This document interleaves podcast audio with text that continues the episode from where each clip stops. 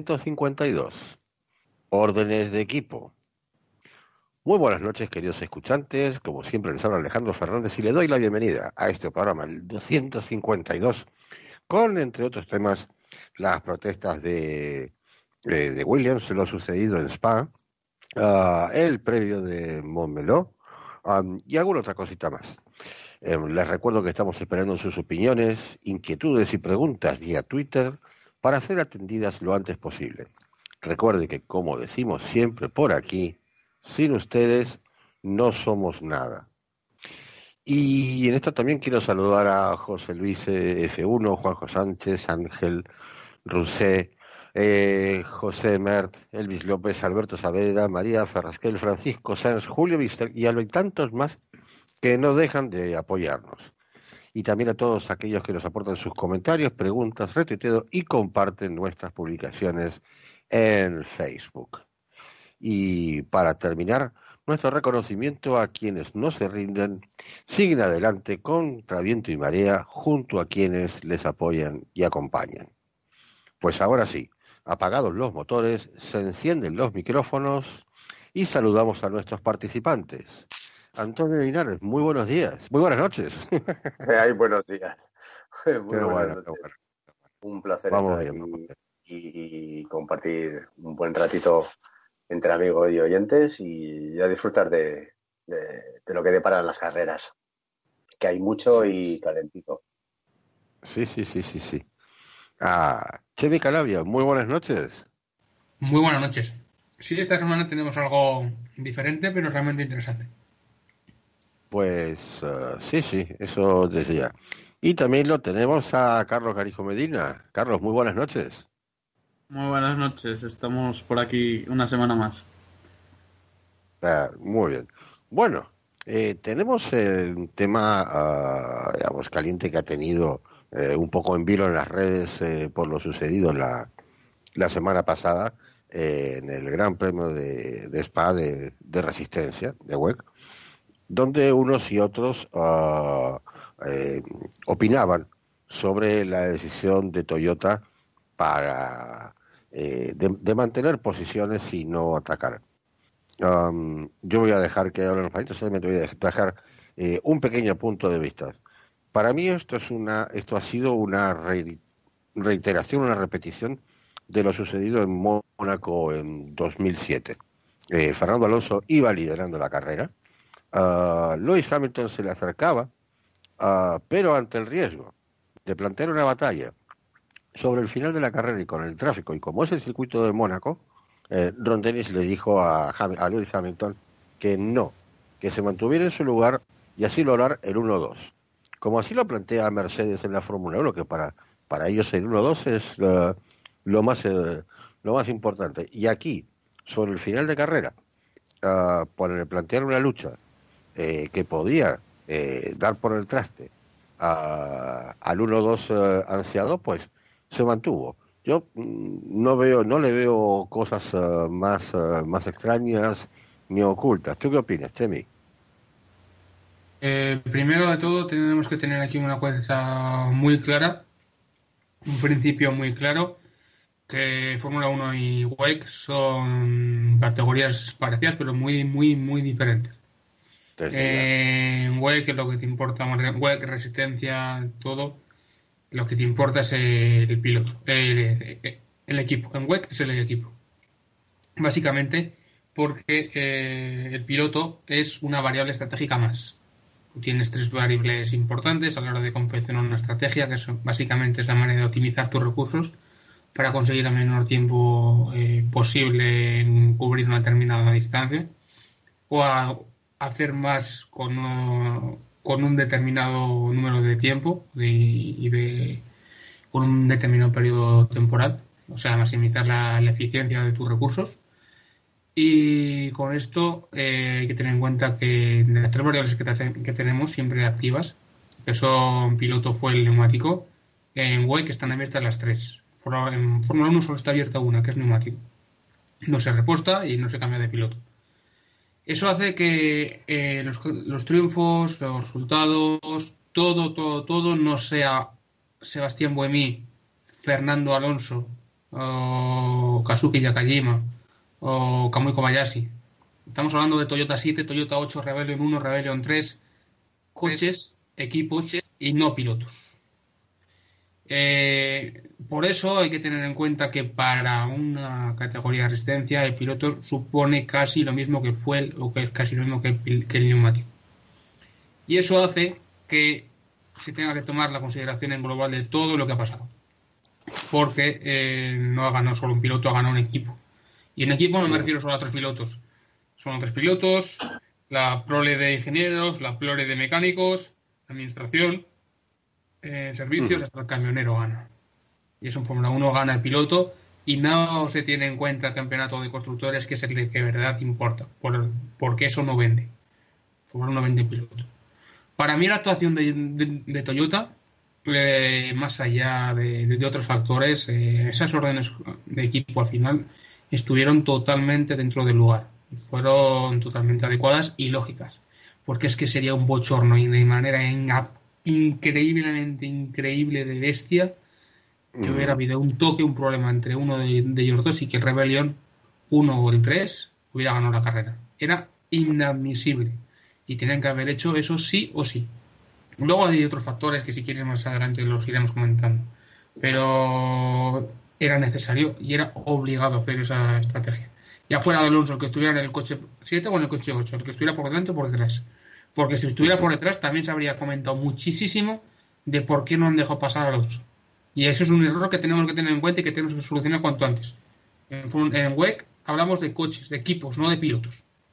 Pero claro, eso no vende. Desde ya. Bueno, ha sido también una suerte mediática para Toyota. Aparte, eh, otra cosa hubiera sido si no hubieran tenido la eh, ese error administrativo, que es, a ver, el medidor de flujo de combustible se había pasado un número de serie a, la FIA y cuando la FIA verifica, ve que ese número de serie no ah, se contradice con lo que figuraba en los papeles.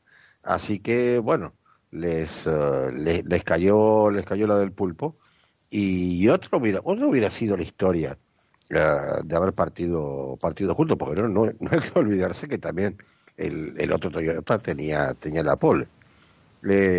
Antonio cuéntanos un poco.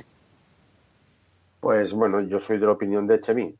Aquí funciona por encima de todos el equipo porque no puedes hablar de un piloto cuando tres, como mínimo, ya te forman parte del equipo. Entonces, hablas de Alonso y discriminas a los otros dos, o, que en este caso, eh, en el, a falta de yo, ya te digo, pude ver bien y tengo bastante grabado lo que es la última, casi las últimas dos horas, hizo el, eh, a esa altura de, carrera, hizo un stink.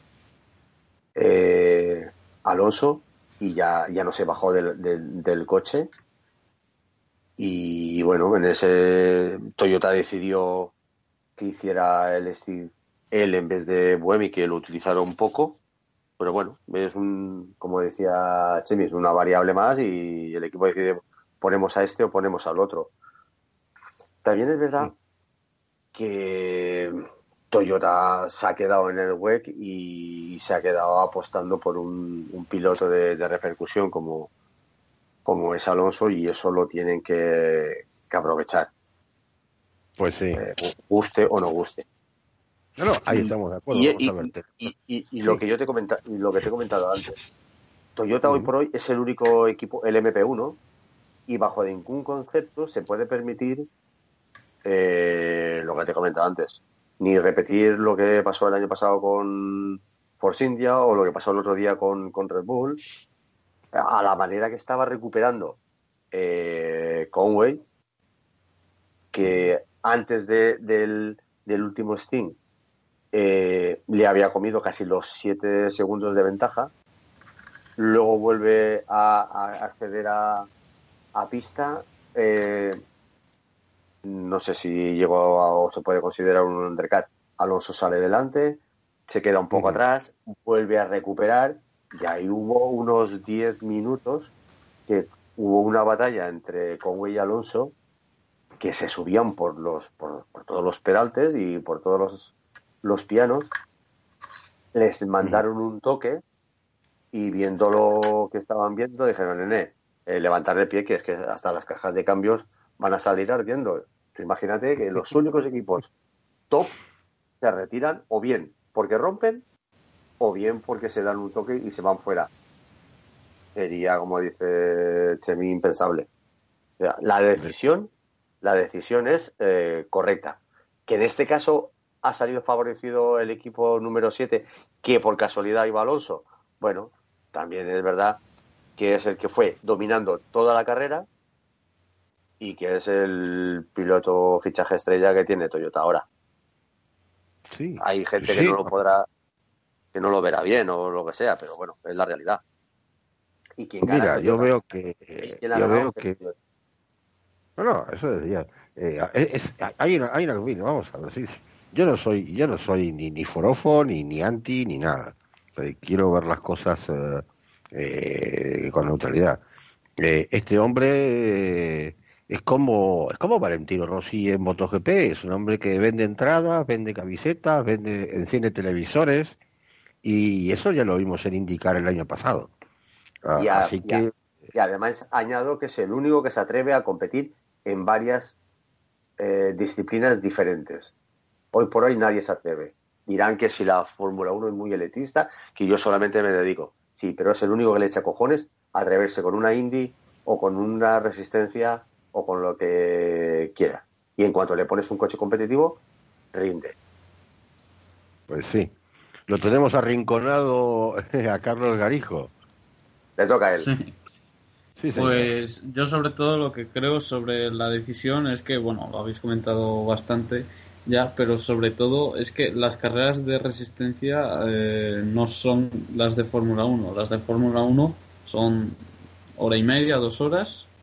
Eh, tienes 20 pruebas al año y eh, la emoción pues vende más y les gusta más y es lo que se ve, también quieren peleas y también los pilotos saben que en el mismo equipo se está demostrando quién es mejor piloto ya que se, en principio cuentan con el mismo coche. Luego sí que hay a pilotos que les dan antes las evoluciones que a otros y demás.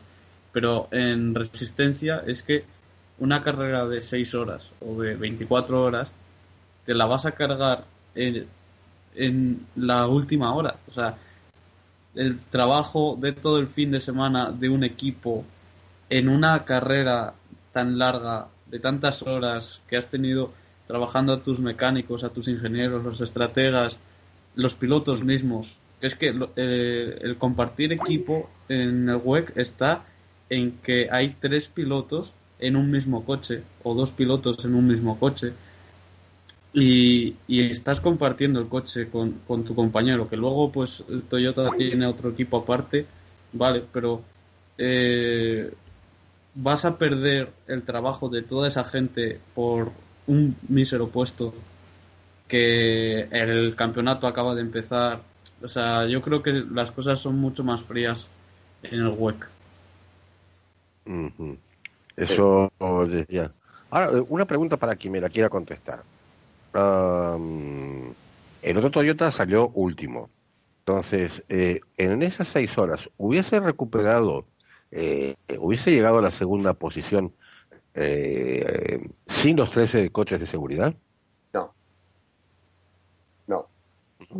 No, porque por lo poco que tengo que reconocer que no, no soy, no sigo mucho eh, el WEC, pero sí que he leído que lo que sí que es atípico es que en una prueba de seis horas aparezcan, sobre todo en Spa, seis safety car. O sea, tres safety car. Entonces, por ahí, la verdad es que si tú ves el, desarrollo de la carrera, fueron fundamentales para que mm, el, número 7 de, de, Toyota pudiera recuperar y esa vuelta perdida. ¿Vale? También hay que tener en cuenta que si el, la idea final de Toyota es hacer un, 1-2, es lógico que, por ejemplo, la configuración del coche o, o lo que, llámalo como tú quieras, sea mucho más agresiva en el coche que tiene que recuperar que en el coche que va al líder. Si tú, tú pones el número 8, va a salir desde la pista, siendo un LP1 con muchísima diferencia sobre el resto, la prueba está que mm. Alonso nunca llegó a ir, digamos, a tope. No le hizo falta por la diferencia de, coche. En cambio, el otro sí iba, vamos, follado.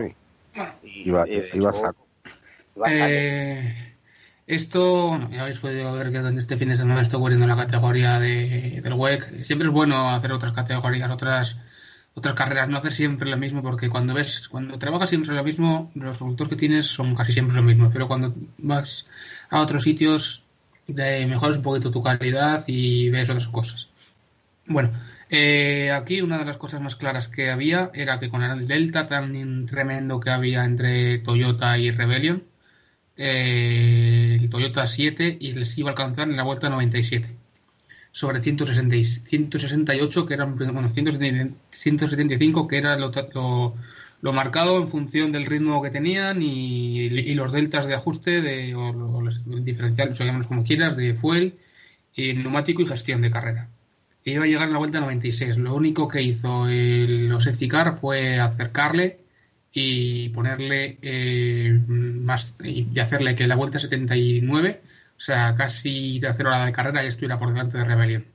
Pero si te das cuenta, al final de la carrera, eh, los dos le meten dos vueltas a los dos Rebellion. Vale, que tuvieron problemas de datos, que tuvieron que hacer paradas, que recibieron banderas negras con disco naranja y tuvieron que parar más veces. Pero Toyota tenía un coche claro para el 1-2.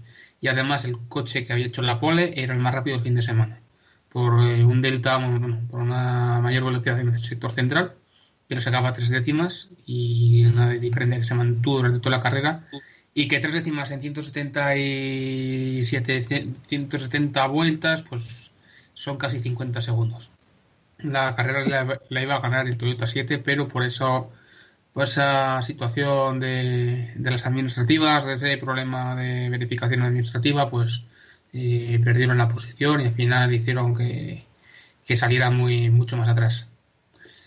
Pues vamos, sí, iba, iba a ganar la eh, iba a ganar la carrera y en el caso de que no, no saliendo desde atrás, pues iba a estar en pole, en 1-2 y era el objetivo Pues sí, y aquí Juanjo Sánchez desde Twitter nos pone un comentario muy interesante. Dice, Toyota sabe mucho de perder carreras en los últimos metros. Y eso es verdad, han tenido problemas, problemas técnicos, han tenido, eh, se han visto superados en su momento por, eh, por Porsche. Ah, entonces, pues, pues sí. Eh, Carlos, ¿quieres agregar algo? no, realmente poca cosa que comentar. Bueno, pues ahora... Sí, sí, Chemi.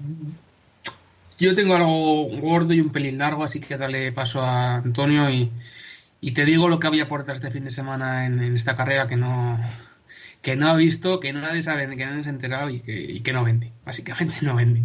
Pero las carreras son así. Eh, Antonio con, con Antonio comentábamos eh, fuera de micrófono que vale si la gente se estaba estábamos mirando el duelo de eh, de bueno de, los dos uh, Toyota. Pero hubo más carreras no Antonio sí sí sobre todo es lo que te comenté antes el tercer safety fue fue determinante para ver un final espectacular en, en, en las cuatro categorías todos peleándose y bueno a mí me dejó maravillado no me podía imaginar que que podía dar tanto de sí eh, una, carrera de este de este tipo. Mm, no sé yo no te podría decir bueno está bien bien definido. Entonces le damos paso a Chemi. Adelante. Vale, eh, bueno, espero no ser demasiado largo, demasiado coñazo más de lo que ya soy, de por sí. Pero bueno, aquí ha habido bastantes cosas por medio y, que han marcado el por qué y el qué de la victoria de Alonso, porque sinceramente yo, me quedo flipado. Y aquí cualquiera que me esté escuchando, que no me quiera escuchar, o que le, acá la, la, gana sabe lo que me interesa y lo que me importa Alonso, para bien y para mal. A mí lo único que me interesa son mis pilotos, que son los que me, al final, con los que tengo que rendir, con los que tengo que, sacar el resultado y con los que me tienen que dar el, crecimiento. Por Alonso, pues bueno, eh, o sea, que nadie mire que no, este es, es, antelosista o es por alonsista o yo qué sé. No me interesa nada eso. Bueno, eh, Alonso tenía eh, Alonso, FIA y ACO, en este caso Toyota, FIA y ACO tenían muy, muy, muy, muy claro que querían que ganara el Toyota número 8 por estar Alonso. Desde la misma jornada del viernes. Y me explico. para comparar, para, para, entender bien esto, tenemos que tener el efecto que tiene Alonso y lo que ha supuesto Alonso en el web. El año pasado se retiraron Porsche, se quedó solo Toyota, con Rebellion, SMP y estos equipos privados que no tienen sistema RS y que por lo tanto no tienen esa entrega de potencia. Mm, por más Bob y por más EOT que le metas, no se llegan a, Toyota. Y eso hace que estuviera solo. Eh, que Toyota estuviera solo. Al estar solo, eh, una carrera eh, más eh, como una vista Le Mans que como una vista Spa. Solo hay que ver que Le Mans es un circuito muy largo, muy, muy homogéneo en sentido de largas rectas y tramos de bastante gas. Y Spa es un circuito muy dual. tienes el sector 1, que es el sector largo con la frenada de la T1 de la SURS, para luego el paso por SURS o eh, y la subida hacia el Scomps y el sector 3, que es toda la, subida por, por esta y esas cosas. Eh, que no sé cómo se llaman las curvas, que aquí, como siempre he dicho, le pones nombre a los perros, no a las curvas. Pues eso, el sector 3, como, como se llama. Eh, en esta situación les llevó a colocar un sistema, un coche con baja carga aerodinámica, que claro, el sector 1 y el 3, pues les hacía ser un segundo más rápidos pero el sector 2 perdían tiempo con Rebellion, porque tenían un, coche más optimizado para Spa. O sea, un primer punto de que Toyota llegó a, con un, a Spa con un coche para alemán, no para Spa. Sabiendo eso, aún encima hacen una pole con el 1-1-2, con un delta de 1.5 con respecto a los Rebellion, y eh, sabiendo que los coches están ordenados por ritmo, porque los 3-4 décimas que tiene el sector 2, el Toyota 7 hacía imposible que el Toyota 8 hiciera nada. Bueno, pues en estas que se le aparece ese problema menor o como quieras llamarlo con la con el fuel flow meter, con el caudalímetro o como se llame, y, y nada, y les, y les meten al final. Pasamos de una carrera que estaba decidida ya en la quali, que estaban por orden y que no había posibilidad a nada, a una carrera en la que tienes el coche 8, que está Alonso, al frente, y el coche 7 que, va, eh, que viene por detrás y que va a tener que remontar a todos, sabiendo todos que es obviamente iba a remontar porque se acabó una diferencia a todos increíble. Era el coche más rápido y solo había 35 coches en parrilla. Bueno, pues con esto en mente, eh, nada, se lían a dar vueltas, el Toyota 8 mantiene posición, el Toyota 7 avanza, como no puede de otra manera, eh, casi sin perder tiempo, no hay más que ver cómo se mantienen los, los gaps entre los dos coches, que esa es vuelta lo que les marca, porque si no estaría mucho más, menos de casi 40 vueltas habría estado ya a la altura de Toyota 7, los dos coches, o sea, a la altura del 8 el 7. Y eh, pues poco, le das un poco de virilla a la carrera. Una carrera que en el MP1 no iba a tener nada, y el MP1 es lo que se ve. Eh, tienes aquí también de que Alonso es un piloto que necesita rodaje, que necesita tiempo, que no tiene horas en el coche y que por lo tanto tiene que hacer horas y kilómetros. Eh, obviamente en el, en el, coche 7, que es el rápido, eh, tu elección de pilotos es la óptima. O sea, es eh, piloto 1, piloto 2, piloto 3, hay que ir cuatro relevos, pues al final acabas con el 1. O sea, el, 1 era Conway, el 2 era Kobayashi, el 3 era López, y acabas con Conway, normal. En el Toyota 2, en este caso era el 8, pues acabas con Alonso. No porque Alonso fuera el más rápido, sino porque era el que más kilómetros tenía que hacer. Eso es lo que al final le determina que tengan que hacer la última tanda, el último relevo de la carrera. Pero es que además, eh, claro, eh, tenías a Toyota 8 por delante del 7. Tenías a Alonso, un tío que te ha salvado la categoría, que ha pasado una categoría de ser nada, o que subiera un periodo de transición increíble, que incluso Toyota eh, se planteara el dejarla al WEC y que su llegada, porque ya no solo Alonso lo que llega, es todo lo que genera Alonso, que no es poco. Llega al WEC y revitalizan. Y claro, obviamente lo que quieren hacer es que Alonso gane en la carrera. ¿Por qué? Por el impacto mediático que genera. Porque Toyota ganó la carrera, pues vale, pues también la ganó año pasado carreras y el año anterior, anterior, el año anterior. Pero el efecto que ha tenido, la repercusión que ha tenido no ha sido ni la mitad de la mitad de la mitad que esta. Porque está ganado Alonso. Alonso, Buemi y Nakajima. Pero ha ganado Alonso. Ha ganado Toyota. Y ya, está, ya están hablando de mí. Ya me están vendiendo. Ya me están poniendo por ahí. Ya me están llegando a los oídos de la gente. Mira qué jugada de marketing más buena. Ya me está empezando a amortizar la, llegada de Alonso. Básicamente es eso. Eh, y al final y, cruzó la meta Alonso porque tuvo que hacer dos relevos, porque quería Toyota que ganara la carrera Alonso, porque la FIA quería que ganara la carrera Alonso y sobre todo porque el ACO, que veía que esto iba a ser un buen mazo en el MP1 porque no hay rivales y que es que tenemos que, hay que tener en cuenta que el delta entre Toyota y Rebellion era de 1.4, pero es que 1.4 no es real, porque es que era un 2 segundos en el sector 1 y sector 3. Que si esto, esto, es lo, y esto es lo cojonudo y esto es lo grave, se extrapolan al circuito de las artes, tú te das cuenta que el circuito de las artes, el sector 2 es como el sector 1. Y el sector 3 es como el sector 3 de, de Spa y el de las artes, son, eh, son casi iguales.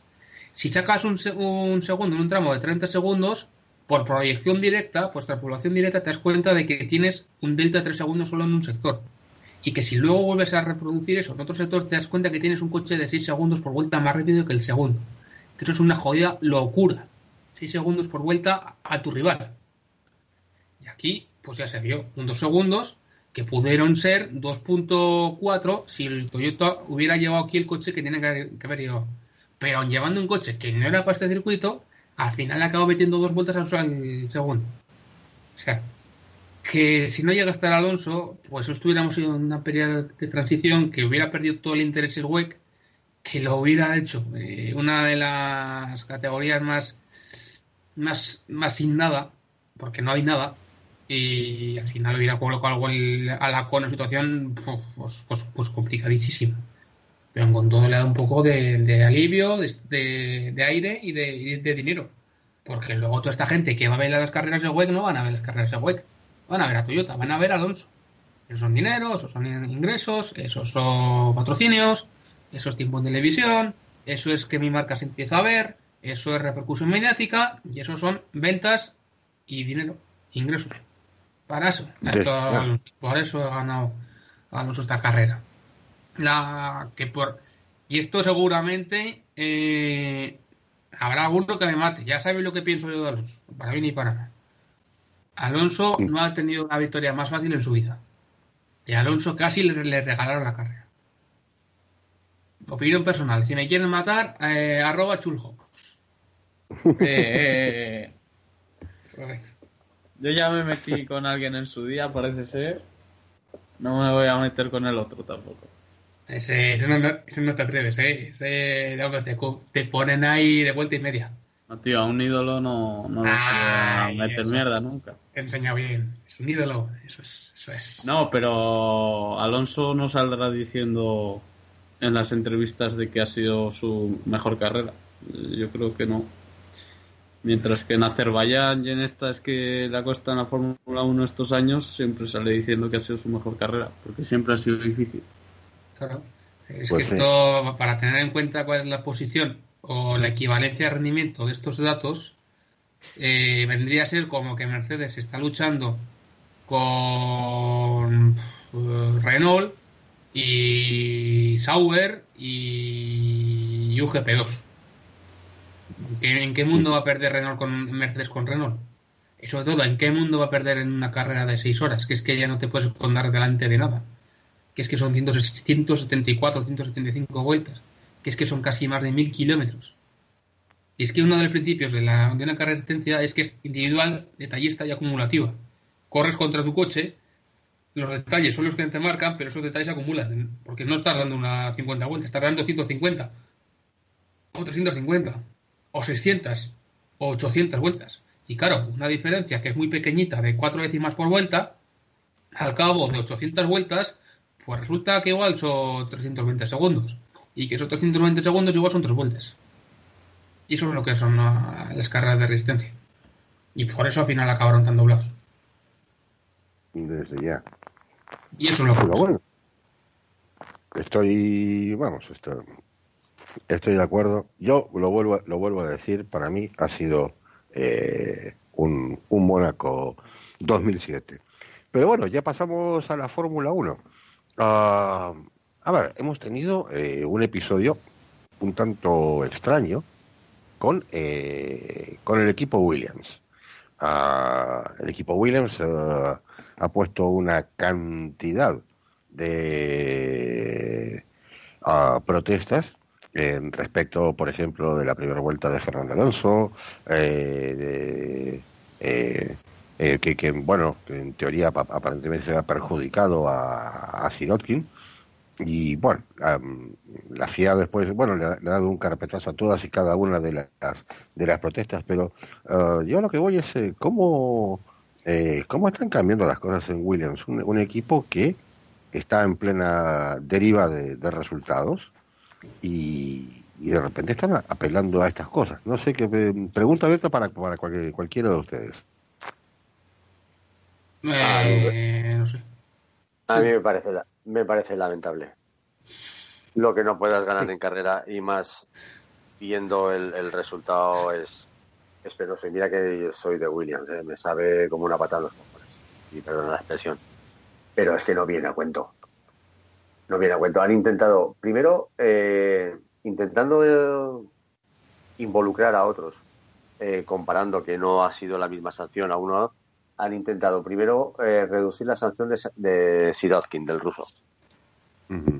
A meter, que también es, es sintomático, que solamente se ha metido con los, con los equipos que le puedan hacer, digamos, en, en esa ficticia media parrilla o del club de la media parrilla, se ha metido con Force India, con Renault y con McLaren también es, es, sintomático. Entonces, que han, han pretendido primero involucrar a Hulkenberg para que lo sancionaran, reducir la sanción de, de Sirotkin y de rebote intentar eh, involucrar a ver si le caía alguna sanción a, a, Alonso, porque hay que recordar que Lance Stroll entró muy pegadito a, Alonso detrás de él. Si por una de esas casualidades eh, lo sanciona, le meten 10 segundos y adelanta un puesto, claro, tú imagínate, eh, un puesto más son más puntos. Más puntos supone a final de año más dinero. ¿Qué es lo que no tiene William? Dinero. Es, lamentable, pero bueno, que al final tengas que llegar a estos extremos es, de hecho, eh, la FIA en la carta le ha metido un decálogo de, 10 puntos que yo lo he comprado esta mañana con el con el con Eurovisión y, Eurovisión le ha cascado 10 points a, a Williams y le ha dicho cállate y sigue porque es que no le han hecho ni caso. Calladito está más guapo. No sé qué opina Carlos Garijo de todo esto. Sí, de mm, Williams, eh, venimos diciendo estas semanas eh, los problemas que están teniendo, tanto económicos como de evolución de coche, que han llegado a un callejón sin salida y lo están replanteando desde cero. Y saben eh, que los tiempos han cambiado, que ellos han sido una leyenda quieren volver a estar allí, pero la impotencia de no poder estarlo, pues eh, les hace precipitarse. Eh, yo creo. Y estos son lloriqueos de precipitación y de impotencia, en mi opinión, porque están intentando ya sacar eh, cualquier excusa para... Yo no creo tanto de sacar sanciones y tal, porque mm, si acusan a todos, eh, saben que no, no se va a llegar a, ningún sitio. O sea, hay algo muy claro, pero es que ya se hubiera visto desde un principio, la FIA ya hubiera investigado ese incidente desde el principio en la carrera, lo hubiera dejado para el final y hubieran dado ya, y es muy difícil luego cambiar ya eh, lo que ha dicho la FIA después de la carrera, después de investigar los incidentes. Entonces ya acusar a todos es, eh, yo lo veo más como poner excusas de lo mal que estamos. O sea, estamos aquí atrás porque no nos dejan. Pues sí, no sé si Chemi quiere decir algo al, respecto. Que una de las soluciones más fáciles y más rápidas que pueden tener, cargarse Grove, tirar Grove y hacer una fábrica nueva. Y igual que decían estos de Lendoiro y, y los de La Coruña que hay que derribar de Riazor, pues hay que derribar Grove, a tomar cosa con la fábrica y a tomar cosa con el problema. Ya está, ya todo sea eso.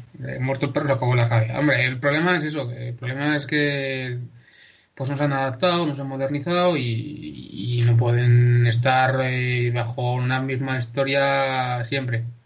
Eh, y es que esto se mantiene en los últimos años. Y, y porque empecé tarde en la Cubri Fórmula 1, que si no te diría casi desde los 90.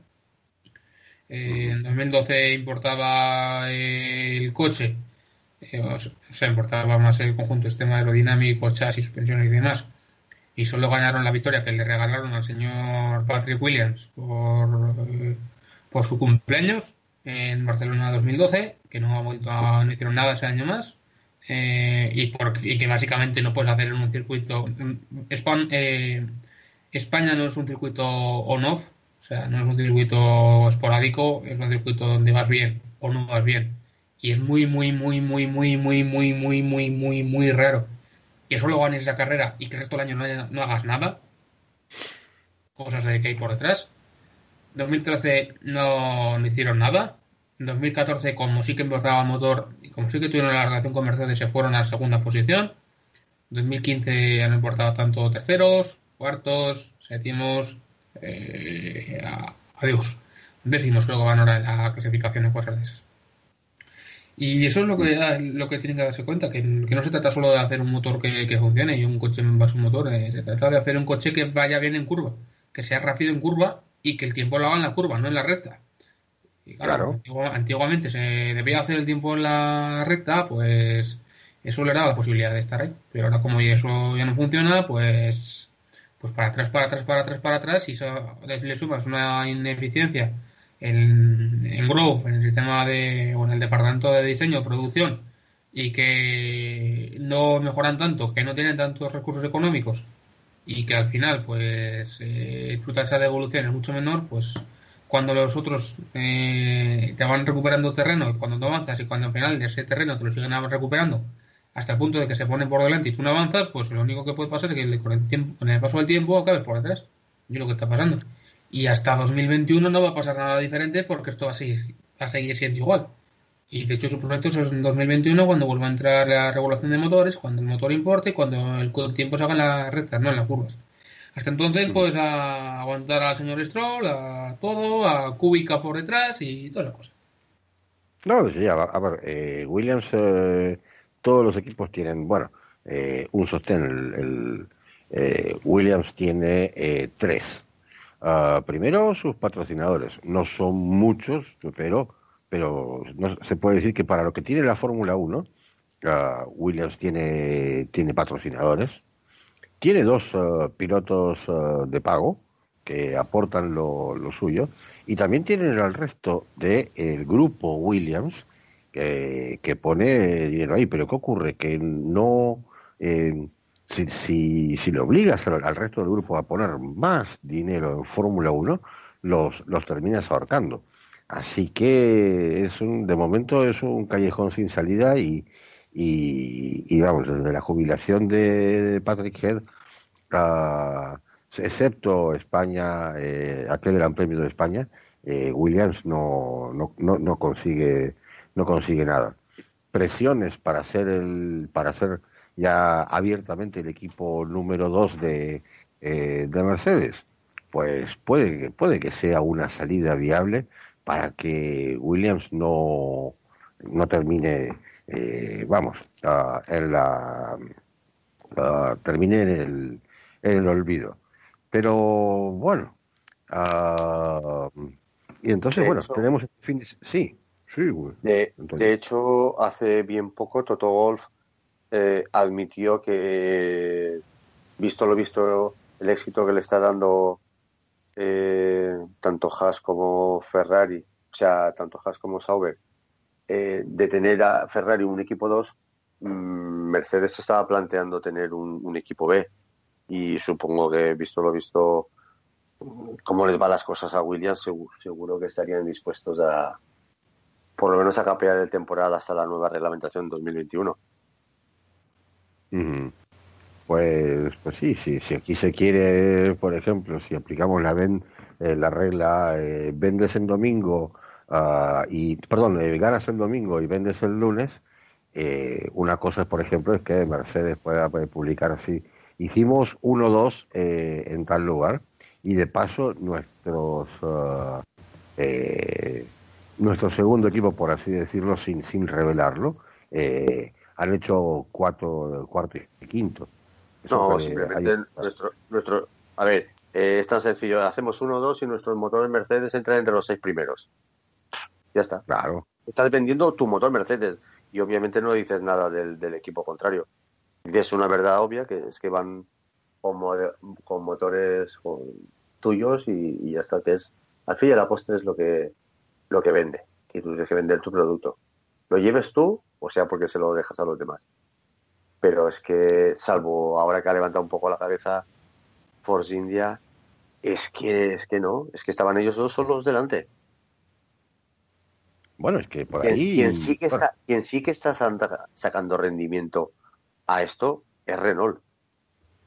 Porque Renault resulta que Red Bull está ganando, ellos están sacando la cabeza y McLaren, pues oye, se va medio defendiendo. Entonces, es raro no encontrar cinco o seis motores Renault en el top ten en los últimos Gran Premios. Si lo analizas por esa parte, quien sí que está sacando tajada es, es Renault en ese aspecto. No, no, seguro. Seguro, seguro, seguro. Ah, y bueno, y aparte, bueno, a, ver qué sucede con esta famosa evolución o el verdadero McLaren que iban a eh, que, van a estrenar en, en, pocos uh, en, pocos días. Ojalá ojalá uh, esto es un deseo porque yo eh, bueno a quien no le tiene algo de cariño a, McLaren eh, mm, pues que ojalá que esto funcione. Y si nos viene Montmeló con asfalto nuevo. Uh, Antonio, ah, no sé si ya te quieres ir despidiendo. Pues bueno, aguanto cinco minutos más. Venga, a ver qué nos cuenta Chemi de las características de. Eso mismo. De Amor Todo tuyo, Chemi. Bueno, pues. Esta, verdad que suena un poquito, un poquito extraño. Eh, vamos a estar ya este fin de semana en un circuito donde yo pude ganar mi primera carrera. Esto suena como, fíjate, aquella fue mi primera novia, o esta es mi primera novia. Pues este es el circuito donde he ganado yo la, primera carrera, uno, donde estuvimos también haciendo una buena actuación en CER. Eh, en definitiva, que lo hemos rodado, que lo, hemos, lo tenemos más que pateado y, y de esos circuitos que como estar en casa hasta que no tienes la consideración de que has estado tú allí y has estado bien y horas y horas y horas, con unas 24 horas que daban, te puedes morir cinco veces y te puedes tener los musos otros siete veces para, para enterarte bien de cómo funciona esto, pues nada, un fin de semana realmente especial en el que vamos a ver lo que supone Montmeló y lo que supone todo Gran Premio de España. Nuestro Gran Premio de casa, y ahora sí, y ahora sí que es de casa, porque sí que hemos estado allí y muchas horas. Bueno, pues ronda 5, Gran Premio de España, eh, Montmeló, eh, en nuestra casa. Tras un parón de unas dos semanillas, que no ha sido demasiado, eh, la Fórmula 1 llega a la primera carrera europea propiamente dicha, si quieres considerar Baku una carrera europea o asiática o, de plato combinado o, vete tú a saber qué, eh, eh, para disputar Gran Premio de España que se celebrará en el circuito de Montmeló, que ahora se conoce como Barcelona-Cataluña y que dentro de unos años vete tú a saber cómo se llamará. Es un trazado con muy pocos secretos, pues eh, es el lugar donde se realizan las pruebas de pretemporada de manera regular, con la excepción de 2014 por las peculiares condiciones que necesitaba el test de unidades de potencia. No era test de coches, era de, motores aquel año. El circuito de Montmeló es uno de los circuitos más completos que existen en el campeonato y en parte del mundo, ya que a lo largo de sus 4.6 kilómetros se pueden ver todas las características de todos los circuitos que forman parte del campeonato. Siempre se comentó que hay cuatro grupos de los que se diferencian los, los circuitos, aerodinámico, urbano, tracción y potencia, y que luego hay unas dos subdivisiones en función del comportamiento neumático, agarre lateral, agarre longitudinal. Pues bien, Montmeló tiene absolutamente de todo, de todo. Pero eh, lo que más te predomina puede ser el paso por curva, así que se puede considerar dentro del tipo A aerodinámico, pero también tienes aspectos del punto B, del tipo B, urbano, de tracción y de potencia.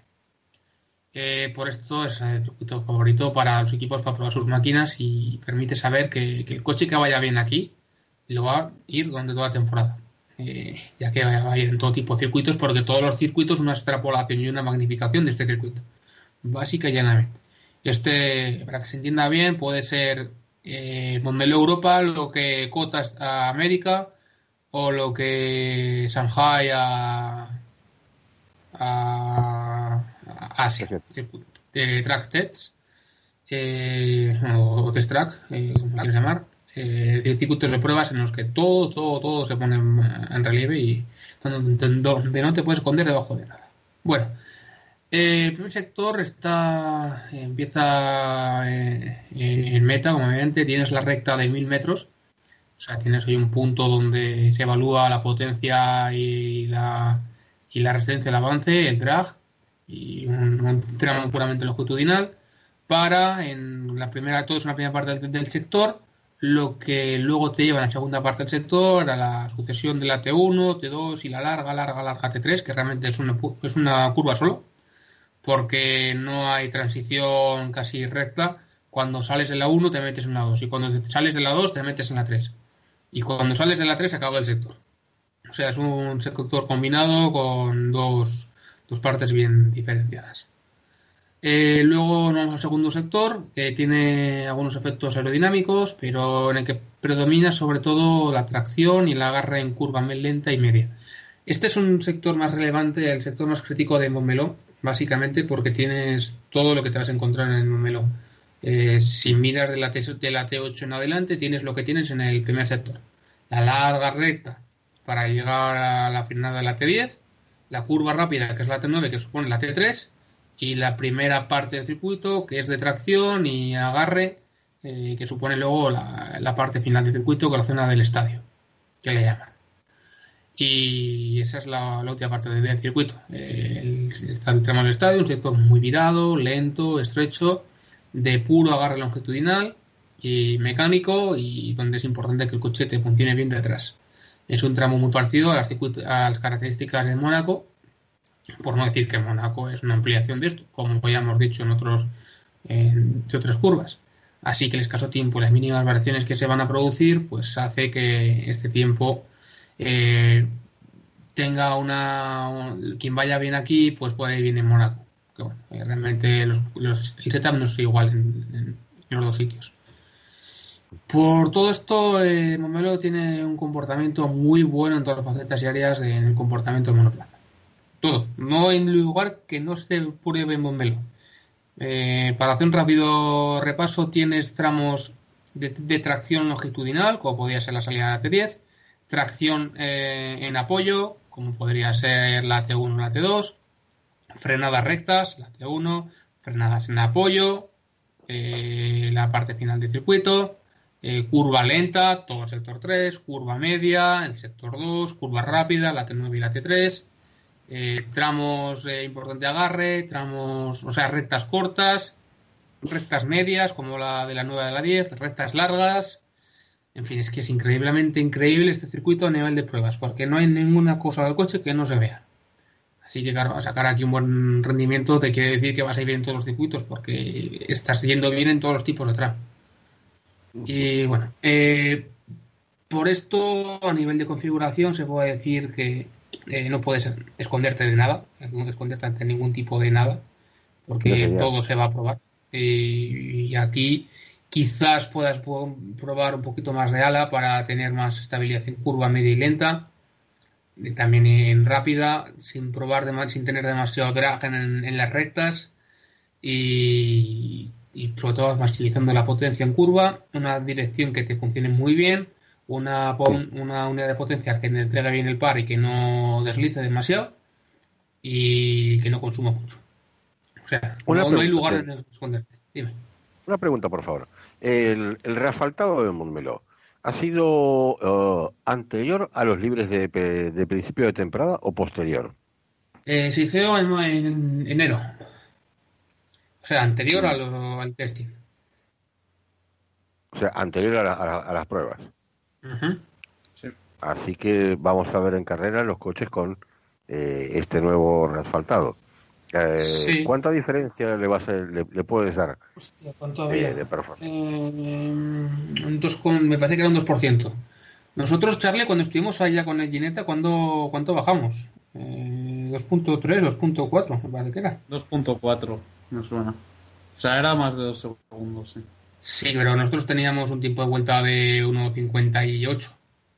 Sí, 2.4 es lo que me suena. ¿eh? Mm, vale, pues eso, parece que es un, sí, un 2%, un 2,1%.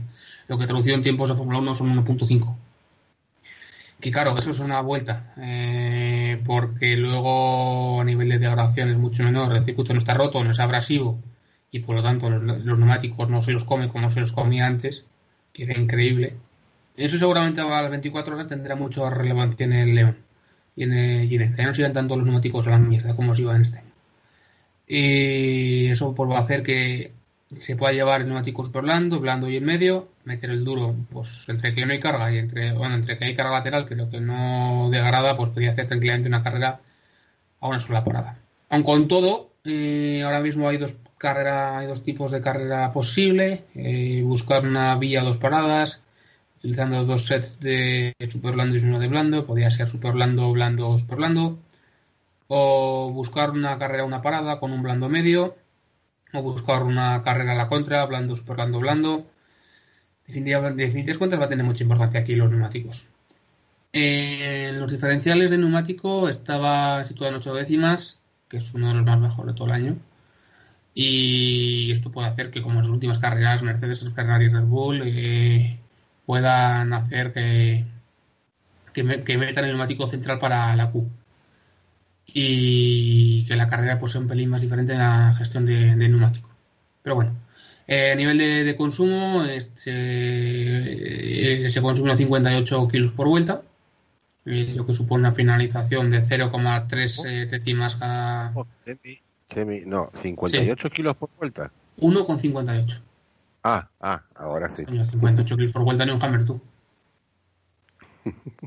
mientras que el índice de exigencia de unidad de potencia es medio, son 3 eh, sobre 5. Y meteo pues va a ser bastante tranquila este fin de semana, no hay lluvia, no temperaturas 24 27 grados, niveles de medios, condiciones favorables y, todo, pues eso, eh, una situación bastante neutra. Y a por último horarios, pues los últimos de, de que nos ha puesto Liberty Media, los libres 1 viernes a las 11, libres 2 viernes a las 3, quali eh, el sábado a las 12, que buena hora para no levantarte tarde de la cama. Eh, el sábado a la, Bueno, esos son los libres 3 a las 12, la quali es a las 3 y la carrera a las 3 y 10. Que, hay que poner esos 10 minuticos para que se vea bien los anuncios y esas cosas. Era interesante empezar a las 3 y no está bien, eh, puedes comer y luego te vas a ver la carrera. Es que a eso a eso iba, no te no te corta la eh, no te no, ves, no ves la carrera comiendo. Eso eso lo veo lo veo lo veo positivo. Ah. eso es bueno porque nosotros todos somos aficionados y no estás con la tensión de comer. Como nos pusieron la carrera a las 3, como la tuvimos en Valencia, pues entre los nervios, entre la preparación, entre todo, pues pues no comes. No comes o comes cuatro cascos de pan o, un bocadillo que te preparas por ahí o vete a saber qué. Que se vive mucho bien de casa. O directamente comes a las 5 de la tarde. Pues como me toco en Valencia, a las 5 o a las 6. Y una, y una, una horchatica que me sentó, vamos. A, uh, a gloria bendita. Oye, qué buena estaba. ¿El qué? La horchata con las chufas o como se llama esto lo que le lo que le untas a la horchata, no sé cómo se, llama. Hartons. Eso, los hartons. Hay que volver también esas cosas. Esas cosas no tenemos. Hay que, hay que importar de esas cosas por aquí. Ay, ay, ay. Pues, eh, Antonio. Dime. Sí. Ya... No, no, no, dos cosas que, ya son las 12 y es hora de, de retirarse. Y decirle a Jamie que cuando quiera que se baje para casa que le invito a una horchata bien fresquita después de una ruta de bicicleta con unos fartons. Joder. Toma. Lástima que llevas a tomar posa con la derecha, que si no. ¿Qué le vamos a hacer? Oye, cada uno vive donde. Pero es buena tierra, ¿eh? Aquí disfrutas. Bueno, ah, Carlos, ¿tienes algún favorito para.? Ah, no, no, perdón. Vamos a despedir a. Eh, Antonio, que se nos va, se nos va a la cama. Antonio, eh, buenas noches y muchísimas gracias. Eh, a vosotros, un placer siempre estar con vosotros. La semana que viene te tenemos, te tenemos por aquí. Y con esto, que muy buenas noches, Antonio. Eh, y con esto le quiero hacer una pequeña pregunta a, a Carlos. ¿A qué coche lo ve favorito? Es eh, buena pregunta. Eh, porque la tendencia parece de las carreras, o sea, en pretemporada y al principio de la temporada parecía que Mercedes seguía adelante. Eh, las primeras carreras han demostrado, sobre todo en las clasificaciones, que es donde se demuestra el verdadero potencial de los monoplazas, que Ferrari parece haber dado un paso adelante eh, sobre todo aprovechando circuitos longitudinales. Eh, y ahora llegamos a Montmeló con, eh, con Mercedes, o sea, con el piloto de Mercedes Hamilton, líder del mundial. Por lo tanto, puede que rompa un poco los esquemas a lo que veíamos en las clasificaciones pero parece que está todo bastante igualado. Si me lo tengo que jugar yo realmente, eh, voy a decir que me voy a fiar más de sensaciones que tuve en pretemporada, ya que fue el circuito y demás, de que además eh, Mercedes eh, suele evolucionar, en mi opinión, mejor que Ferrari a lo largo de la temporada y aquí en el Gran Premio de Barcelona suelen llegar las primeras mejoras importantes. Entonces yo creo que delante va a estar Mercedes y además que va a ser Hamilton.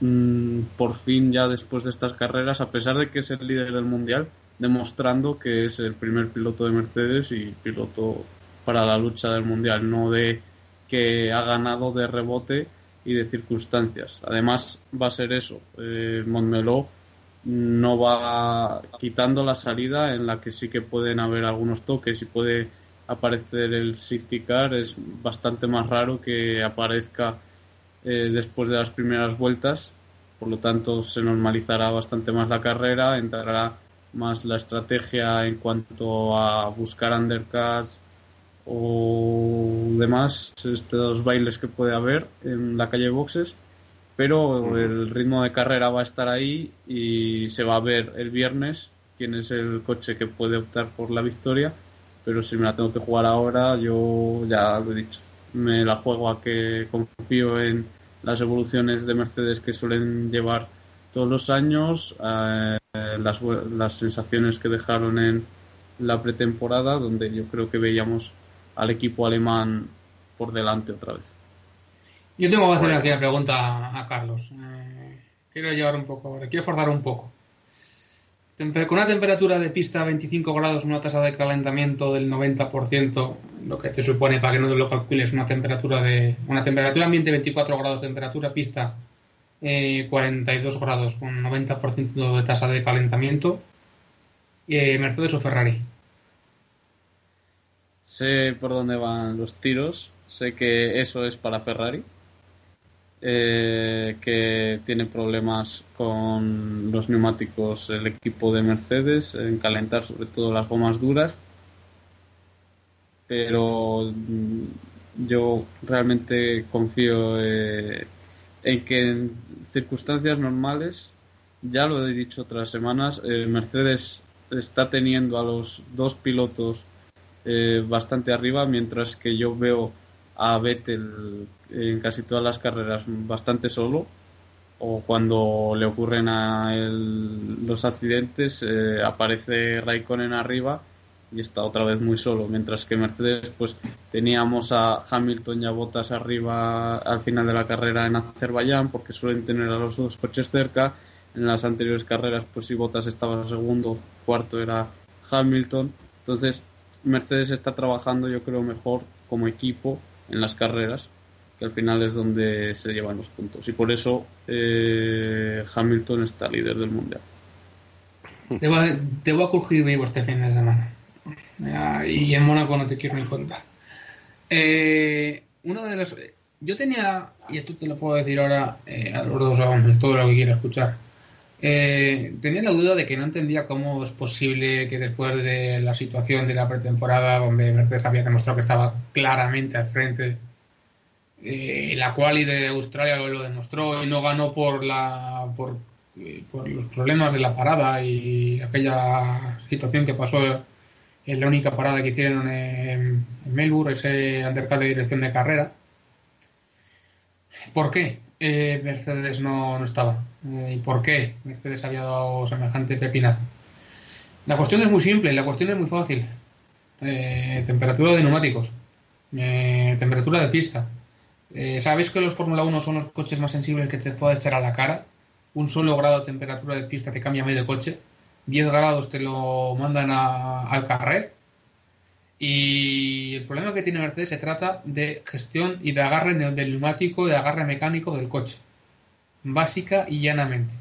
Eh, hemos tenido una sesión de quali de en China 16 grados, que casi podía andar eh, Olaf por la pista dando saltitos. Luego también tuvimos una temperatura muy, muy baja eh, en Baku. También estaba Elsa por ahí dando saltitos. Y este fin de semana pues, vamos a llegar a una, a una carrera pues más estable, más real, con un asfalto más negro, que aunque eso sea un detalle que no tiene a cuenta, pero que te hace o que te convierte una temperatura ambiente de 24 grados a una temperatura pista de 42. Y eso es lo que debería hacerle al Mercedes funcionar. Y lo que debería hacerle trabajar este fin de semana. Y mejor que en las últimas carreras. Eh, además vamos a llevar el neumático super blando, el blando y el medio. Ellos solamente van a buscar el blando y el medio, que son los que hicieron la mayor parte de la pretemporada. No, no más que ver que han llevado cinco neumáticos super blandos y que esos cinco seguramente cuatro se los fundan en la quali y uno lo llevarán en los libros 2. Y, por ahí Mercedes tiene que dar un paso porque la temperatura vaya a estar mejor. Y seguramente cuando entiendan mejor qué ha pasado y cuando entiendan mucho mejor por qué, pues van a dar un paso muy, muy grande y muy, muy relevante en próximas semanas. Que básicamente no fue nada más parecido a lo que a 2017. En España lo hicieron bien, en Mónaco ya te puedo asegurar que no lo van a hacer bien porque el neumático no lo metes en temperatura ni con un soplete y, en Canadá y Francia volverán a estar arriba. Cuando la temperatura sube, Mercedes va. Cuando la temperatura se congela, arriba. Es así de simple. Mercedes debería hacer esta carrera bien. Pero no sé qué si lo Nada, es bueno. Ya, le he visto temperaturas de 23, 25 grados ambiente, una tasa de un sol bastante presente, pocas nubes, en el caso altas, una tasa que ahora sube 80-90%, lejos de aquel de aquel mítico 1780% de tasa de calentamiento, que eso va, a quedar, eso va a quedar grabado en aquel día pretemporada que había un grado y medio en pista y 0,8, no, 0,2 en, en ambiente, joder, eso, eh, eso me parece que voy a, me lo va a quedar para siempre. Y deberían, hacer El, y deberían hacer este fin de semana mucho mejor rendimiento de lo que han hecho en anteriores semanas. Con que Mercedes está muerto, simplemente está congelado. Y dale un poco de, calor y van a, y vas a ver dónde está Mercedes. Pues desde ya. Pues bueno, esta vez ya creo que hoy ya nos quedamos uh, sin temas. Entonces, bueno, eh, vamos pidiendo a Carlos uh, unas consideraciones finales y Carlos, desde ya muchísimas gracias y muy, muy buenas noches. Muchas gracias a vosotros y no, estamos ya este fin de semana de vuelta con la Fórmula 1 en casa, con Fernando Alonso que vendrá más contento después de ganar en Spa y con Carlos después de ganar en Azerbaiyán de quedar por delante de su compañero. ¿Y la semana que viene? Y la semana que siguiente, pero eso ya se hablará la semana que viene, iremos para Motorland. Efectivamente, nos iremos a Motorland a beber champán, como dioses. Así me gusta. Chemi Calabria, ¿alguna consideración final? Y buenas noches y muchísimas gracias. Pues nada, todo dicho. Eh, vamos a ver lo que nos deja España y aquí sí que vamos a ver la verdadera realidad de los coches. Eh, bueno, luego siempre tenemos por ahí periodistas que quieran vender lo que quieran vender, pero que al fin y al cabo tienen que hacer su trabajo, igual que yo hago el mío, igual que tú haces el tuyo, igual que todos lo hacemos el nuestro. Pero bueno, eh, a ver qué pasa, a ver si nos divertimos y ya rememoraremos esas anécdotas de una carrera 24 horas y test y, todo lo que viene por detrás en Montmeló. Pues sí, señor. Pues bueno, una noche más, uh, un programa más. El agradecimiento tanto a Josmerlo o Juanjo que han estado uh, en las redes eh, eh, opinando. Y, y bueno, eh, nuestro agradecimiento. Nos vemos la semana que viene Ah, sin ustedes no somos nada y no lo olviden. Sed buenos.